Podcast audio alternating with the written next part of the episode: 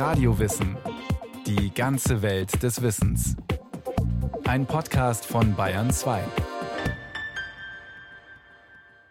Tiere haben für die kalte Jahreszeit unterschiedlichste Überlebensstrategien entwickelt.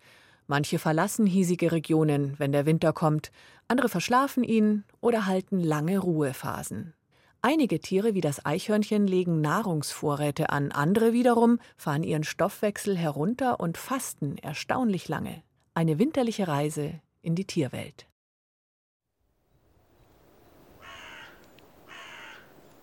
Ein Acker in der Nähe von Magdeburg.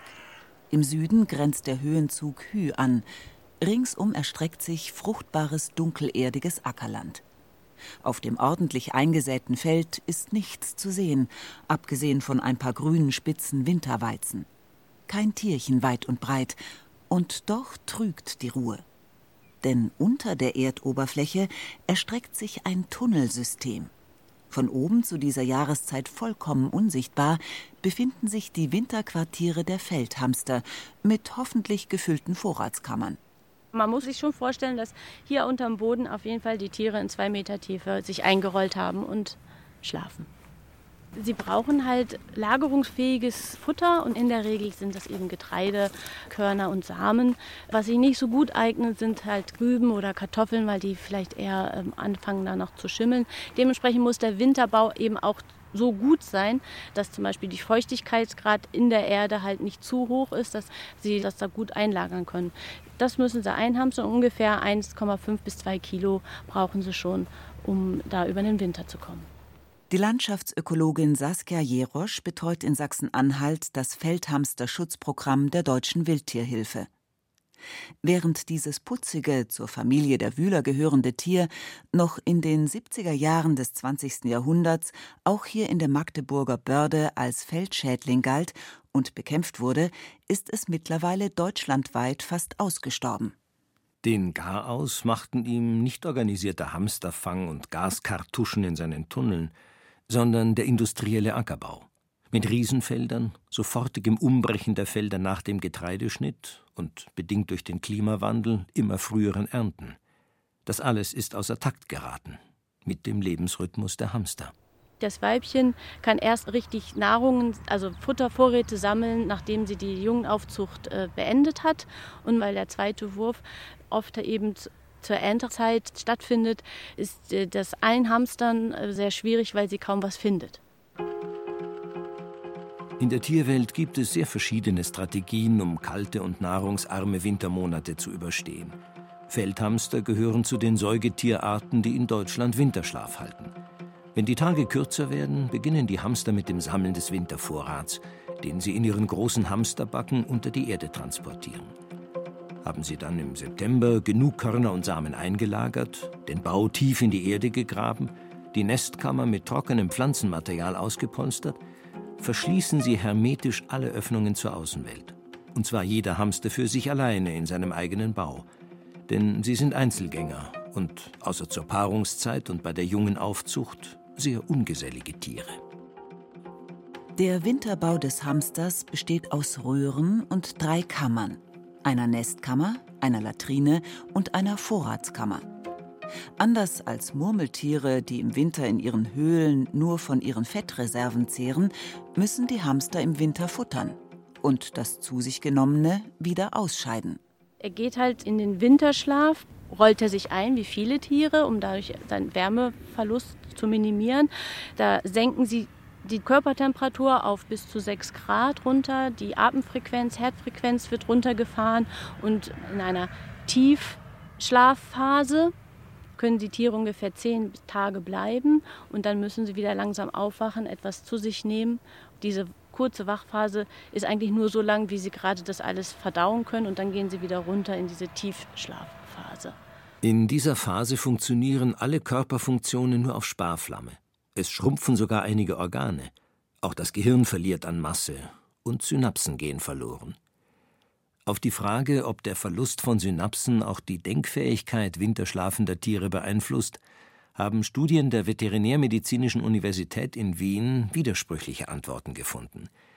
Während sich Murmeltiere auch nach mehrmonatigem Schlaf noch an alles erinnerten, was sie vor dem Einschlafen in von Verhaltensforschern normierten Tests erlernt hatten, hatten Ziesel Lösungen von Aufgaben, die sie in ähnlichen Versuchsanordnungen erlernt hatten, komplett vergessen. Wichtig ist aber, Winterschlaf bedeutet nicht, dass die Tiere vom Einschlafen im Herbst bis zum Aufwachen im Frühjahr ununterbrochen schlafen. Je nach Tierart in verschiedenen Abschnitten wird der Schlaf von Wachphasen unterbrochen. Wie überhaupt der Winterschlaf anstrengend für den Organismus des Tieres ist, zehrt das Aufwachen und Wiedereinschlafen zusätzlich an den Energiereserven. Die lange Winterzeit kann nur durchgestanden werden, wenn das Tier im Fall des Hamsters genug Futter zur Verfügung hat, in Form von sorgfältig gelagerten Sämereien in einer trockenen Vorratskammer, tief im Ackerboden. Was währenddessen über der Erde los ist, kümmert den Hamster nicht. Schnee, Frost, Sturm oder Regen übersteht er gut geschützt in seinem unterirdischen Reich. Während der Feldhamster unter der Erde schläft, sind auf dem Acker oder in geringer Tiefe Tiere derselben Familie der Wühler unterwegs, die sich über eine dicke Schneedecke freuen. Die Rede ist von den Feldmäusen. Auch sie legen auf der gleichen Fläche ein Tunnelsystem an, nur in geringerer Tiefe von bis zu 30 Zentimetern. Winterschlaf halten die Feldmäuse nicht. Der Schnee schützt die kleinen, nur bis zu 50 Gramm schweren Nagetiere vor Wind und Beutegreifern wie Raubvögeln oder Füchsen. Und der Schnee bewahrt sie auch vor zu strenger Kälte, denn er leitet keine Wärme. Unmittelbar unter der Schneedecke legen Feldmäuse verzweigte Gangsysteme an, sogenannte Feldmauswechsel, auf denen sie bei der Futtersuche entlangtreppeln können. Schmilzt der Schnee, sind diese Wechsel über dem Boden als leicht emporgewölbte, wurstförmige Röhren gut erkennbar. Schneereiche Winter kündigen oft ein Jahr mit vielen Feldmäusen an, weil besonders viele von ihnen unter der weißen Decke die kalte Jahreszeit überleben. Sehr zum Ärger der Bauern. Winterschlaf ist nur eine der Strategien, mit denen Tiere Kälte und Nahrungsknappheit überstehen. Bei gleich warmen Tieren, also Säugetieren und Vögeln, sorgt die Hypothalamus genannte Gehirnregion als Steuerungseinheit für eine mehr oder weniger gleichbleibende Temperatur und auch für das Absenken bzw. Anheben der Körpertemperatur im Winterschlaf. Amphibien und Reptilien sind als wechselwarme Tiere von der Umgebungstemperatur abhängig. Um nicht zu erfrieren, müssen sich Frösche, Kröten oder Salamander in den Schlamm, in Erdspalten oder sonstige vor Kälte geschützte Verstecke zurückziehen. Dort verfallen sie in die sogenannte Winterstarre. Erst wenn sich die Luft ringsum erwärmt, kommt wieder Bewegung in die kalten Körper. Wird es zu kalt, erfrieren sie. Anders als gleichwarme Tiere verfügen Amphibien und Reptilien über kein Steuerungsorgan im Körper, das sie rechtzeitig wieder aufheizt. Bei wieder anderen Tieren zeigt schon der Name, dass sie an das Leben in der Kälte besonders angepasst sind. Schneehase, Schneehuhn und Eisbär sind nur einige der Arten, die im Lauf der Evolution den Schnee zu ihrem Element gemacht haben. Ein auf dem Land lebendes Raubtier hat die Anpassung an Eis, Kälte und Schnee perfektioniert. Der Eisbär. An seinem Verhalten und Lebenszyklus ist noch vieles unerforscht. Der sowjetische Zoologe Sava Michailowitsch Uspensky hat in den 60er Jahren des letzten Jahrhunderts Eisbärenstudien auf der Wrangel-Insel betrieben, die in der arktischen See vor der ostsibirischen Küste liegt. Interessiert hat sich Uspensky besonders für das erstaunliche Verhalten der trächtigen Eisbärenweibchen. Diese gehen im Herbst an Land und suchen sich in Küstennähe einen geeigneten Platz für ihre Wochenstube. Denn ihre Jungen bringen sie ausgerechnet im Winter in der grimmigsten Kälte zur Welt. Uspensky beschreibt in seiner in der neuen Brehm-Bücherei erschienenen Monographie über den Eisbären detailliert, wie trächtige Eisbärenweibchen ihre Lager anlegen. Die Anlage des Lagers hängt vor allem vom Zustand der Schneedecke ab. Wenn diese noch dünn ist, suchen sie nach Altschneeflecken. Hier legt sich das Weibchen in eine flache Vertiefung und überlässt alles Übrige dem Wind und dem Schnee. Der nächste Schneesturm weht die Bärin zu und um sie herum bildet sich eine Höhle mit einer festen Decke. Die Höhle ist gerade so groß, dass die Bärin sich darin umdrehen kann. Die Innenwände der Schneehöhle sind nach dem Winter mit einer Eisschicht überzogen und zeigen Abdrücke von Bärenfell und Bärentatzen. Die Mutter bearbeitet also offensichtlich die Behausung von innen, um sie nach ihren Bedürfnissen herzurichten. Die Eisschicht zeigt, dass die Temperatur im Innern zumindest zeitweise über dem Gefrierpunkt lag, geheizt von der Körperwärme der Bärin. Ein Atemloch schafft die einzige Verbindung zur Außenwelt. In diesem engen Lager bringt die Bärin ihre Jungen zur Welt. Meist sind es zwei, säugt sie und wärmt sie mit ihrem Körper und ihrem Atem. Etwa sechs Monate verbringt sie praktisch bewegungslos unter dem Schnee in der Dunkelheit der Polarnacht. Während der ganzen Zeit nimmt sie weder Nahrung zu sich, noch scheidet sie Kot oder Urin aus. Dennoch produziert sie genug Milch, um ihre Jungen zu säugen, die anfangs nur unwesentlich größer und schwerer sind als ein ausgewachsener Feldhamster.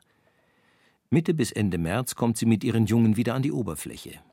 Wenige Tage nachdem die Bärin ihr Schlupfloch durch die Schneedecke gegraben hat, macht sie sich mit ihren Jungen auf den Weg ans Meer, zum Robbenfang. Ihre Muskelmasse ist während der langen Monate, die sie fast reglos unter dem Schnee verbracht hat, kaum zurückgegangen. Vom großen Eisbären zu den kleinsten im Tierreich.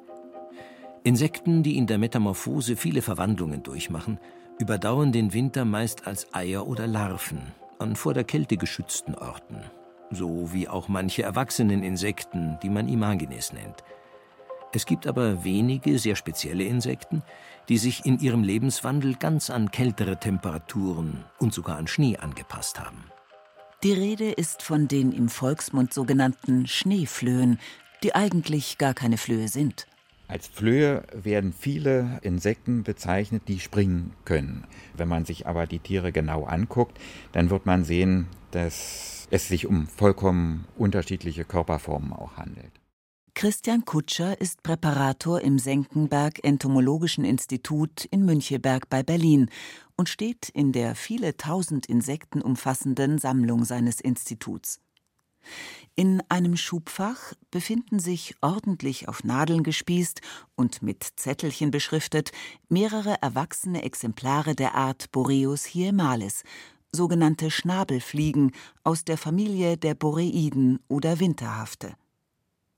Erst unter dem Mikroskop zeigt das kaum vier Millimeter lange flügellose Insekt seine ganze Pracht. Ein glänzender Körper, vorne mit einer Art Schnabel und langen Fühlern. Hinten mit sehr langen, dünnen Beinen, mit denen es bis zu 20 Zentimeter weite Sprünge vollführen kann. Flügel hat die Schnabelfliege nicht. Bei höheren Temperaturen in Sommermonaten könnten sie gar nicht leben, da würden sie sofort eingehen. Nur dann sind es richtige Winterinsekten, wenn die Imagines ihr Leben aufs Winterhalbjahr verlegt haben und dort vor allen Dingen auch die Fortpflanzung stattfindet, was ja bei der Mehrzahl der Insekten äh, üblicherweise im Sommer stattfindet. Wie aber kann es sein, dass solche Schneeinsekten im Winter nicht erfrieren? Die einen können Frostschutzsubstanzen selbst produzieren, zuckerähnliche Stoffe, glycerinähnliche Stoffe und wieder andere, wie das bei einigen Kolumbolen der Fall ist, die weiden dazu Algen ab, die diese glycerinhaltigen Substanzen beinhalten und lagern die bei sich selbst ein. Die erwähnten Kollembolen, auf Deutsch Springschwänze genannt, werden wie die mit ihnen nicht verwandten Schnabelfliegen unter die Schneeflöhe subsumiert. Da ist einer. Ups. Ups. Das ist ein Springschwanz. Das winzige, walzenförmige Tier mit zwei langen Fühlern und sechs Beinchen wird mit geübter Hand eingefangen, in Alkohol fixiert und unter die Linse des Mikroskops gelegt. Kollembolen sind besonders urtümliche Insekten und besiedeln fast jeden Lebensraum, den es auf der Erde gibt, selbst das Gletschereis. Was man hier sehr schön auch sehen kann, das ist diese Sprunggabel. Und wir haben das ja gerade eben erlebt, als wir das Tier äh, versucht haben zu fangen. Es ist uns tatsächlich erstmal weggesprungen. Daher haben also die im Winter lebenden Kollembolen auch ihren Namen Schneefloh erhalten. Kolembolen sind Bodenbewohner, die sich von Algen, Bakterien und Pilzen ernähren. Im Verein mit vielen anderen winzigen Lebewesen haben sie die im Stoffkreislauf überaus wichtige Aufgabe, organisches Material zu Humus zu zersetzen. Einige dieser Kolembolen haben sich auf das Winterhalbjahr spezialisiert. Die Art Ceratophysella sigillata verbringt die warme Jahreszeit in einer Art Sommerstarre. Immer mal wieder im Winter berichten bayerische Lokalzeitungen über das Phänomen des schwarzen Schnees, das ausgerechnet diese kaum drei Millimeter langen, unscheinbaren Tierchen verursachen. Massenwanderungen der Schneeflöhe, so zum Beispiel im Jahr 2005, als viele Millionen der kaum drei Millimeter langen Tierchen das Dorf Gundelfing im Altmühltal überschwemmten und den Schnee schwarz färbten. Warum sich die Tiere auf dem Schnee in riesigen Mengen auf den Weg machen, ist noch nicht abschließend geklärt. Die Schweizer Entomologen Jürg und Ursula Zettel haben in jahrelanger Forschungsarbeit herausgefunden, dass diese Springschwanzart im Boden in Kolonien von mehreren Millionen Exemplaren beieinander lebt und nur in zwei engen Zeitfenstern während des Winters, nämlich im Dezember und im Februar, Nahrung zu sich nimmt. Die Forscher vermuten, dass die Nahrung unter der Schneedecke schnell erschöpft ist, bei den Fressattacken so vieler Individuen, die sich deshalb auf den Weg zu neuen Weidegründen machen. Bei nicht zu strenger Kälte, am liebsten bei Temperaturen um den Gefrierpunkt, tauchen sie aus dem Boden auf und machen sich vereint in Reihen, die üblicherweise um die sieben Meter lang sind, hüpfend auf den Weg und erklimmen Baumstämme, wo sie auf der Rinde lebende Algen abweiden. Neben den nötigen Nährstoffen nehmen die Springschwänze durch diese Algen eine Substanz auf, die ihnen das Überleben in der Kälte erst ermöglicht. Ein glycerinhaltiges Frostschutzmittel, das sie vor dem Einfrieren ihrer Körperflüssigkeit bewahrt. Ist der Hunger der Schneeflöhe gestillt, ziehen sie sich erneut unter die Schneedecke in den Boden zurück. Im Winter, während Springschwänze im Boden unter dem Schnee in Starre verfallen, Feldmäuse von der weißen Decke vor Feinden geschützt auf Nahrungssuche sind und Hamster sich in ihrem unterirdischen Bau um das Wetter draußen keine Sorgen machen, durchlebt das heimische Rotwild eine harte Zeit. Es ist einfach Energiesparen angesagt.